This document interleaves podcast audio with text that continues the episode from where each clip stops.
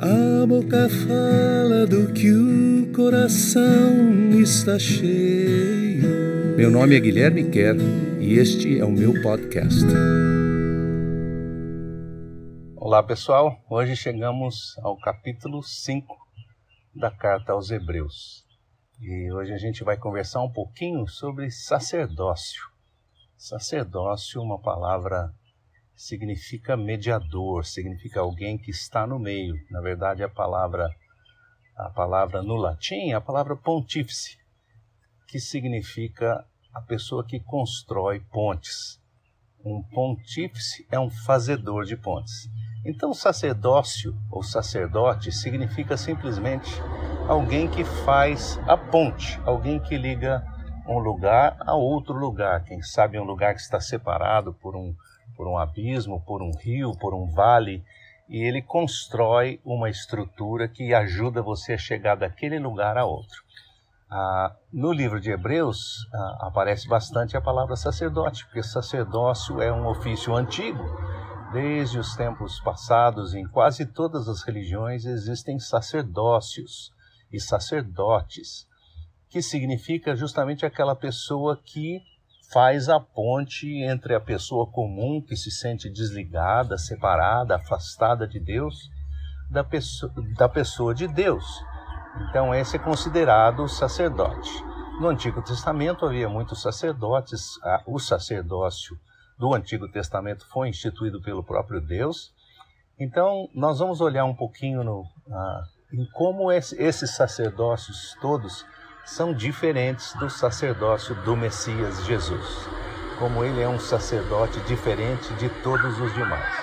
Ele começa dizendo assim no capítulo 5: Todo mediador supremo, eu estou lendo aqui para vocês, ou sumo sacerdote, ou o intermediário maior, principal, o fazedor de pontes, o arquiteto principal que faz essas pontes de ligação, todo sumo sacerdote é escolhido entre os homens e recebe a função de trazer ofertas e sacrifícios pelos pecados no lugar deles.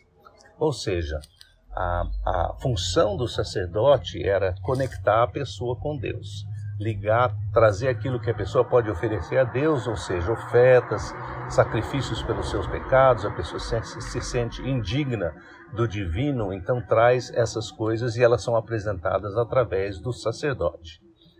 E demonstrar compaixão por aqueles que se perdem no caminho da ignorância, porque ele mesmo se percebe rodeado de fraquezas. Então, os sacerdotes todos, quando honestos, sabiam que não apenas eles tinham essa função a exercer, mas eles tinham que ter compaixão, porque aquelas pessoas que se sentiam afastadas de Deus eram exatamente como eles mesmos, os sacerdotes que sabiam da sua própria fraqueza, se sente rodeado de fraquezas.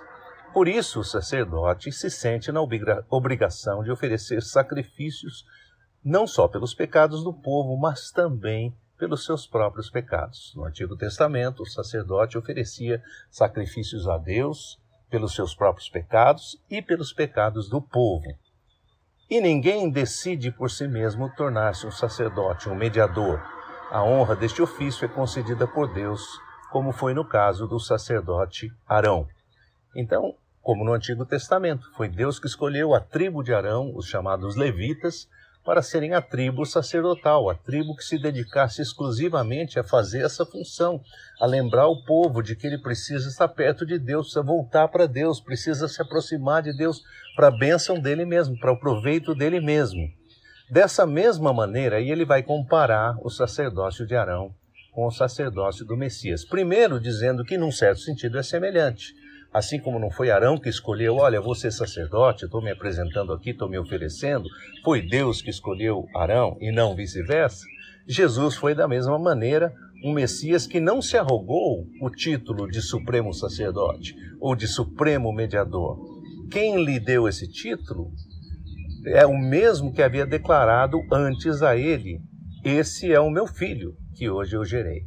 Então, diferente de Arão, o sacerdócio de Jesus é o sacerdote de alguém que é o próprio Filho de Deus. Deus está dizendo: esse faz a ligação perfeita.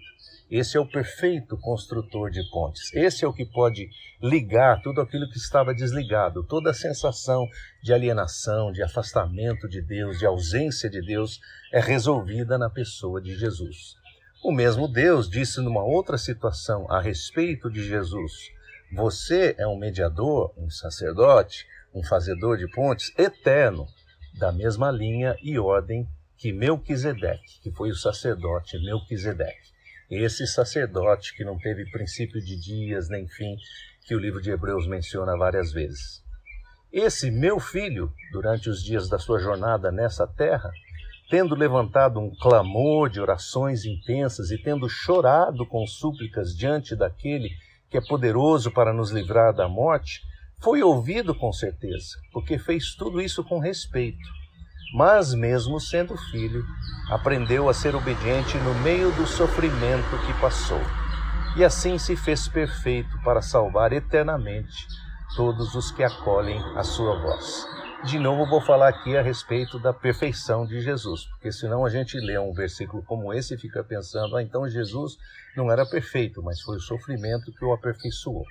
Não creio que é isso que o texto quer dizer. O que ele quer dizer é que o sofrimento nos leva a escolha correta. Eu só posso escolher o melhor se eu tiver a oportunidade de não escolher o melhor. Ou seja, só se eu tiver uma escolha é que eu posso escolher o melhor.